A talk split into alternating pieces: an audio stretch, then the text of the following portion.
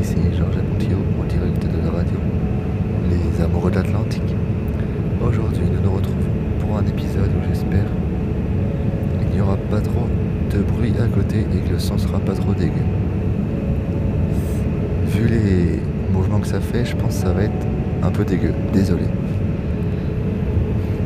Du coup, cet épisode tourné dans l'avion euh, Boeing 787-900 en direction de Paris un épisode rapide pour pas casser vos oreilles. Après avoir volé de Nashville à Dallas, nous volons maintenant de Dallas à Nashville. Non, de Dallas à Paris. Oh, ça va parler.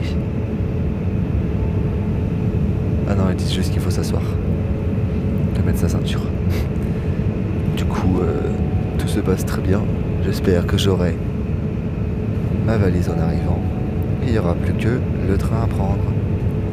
Ah oui, et on est le mercredi 18 novembre.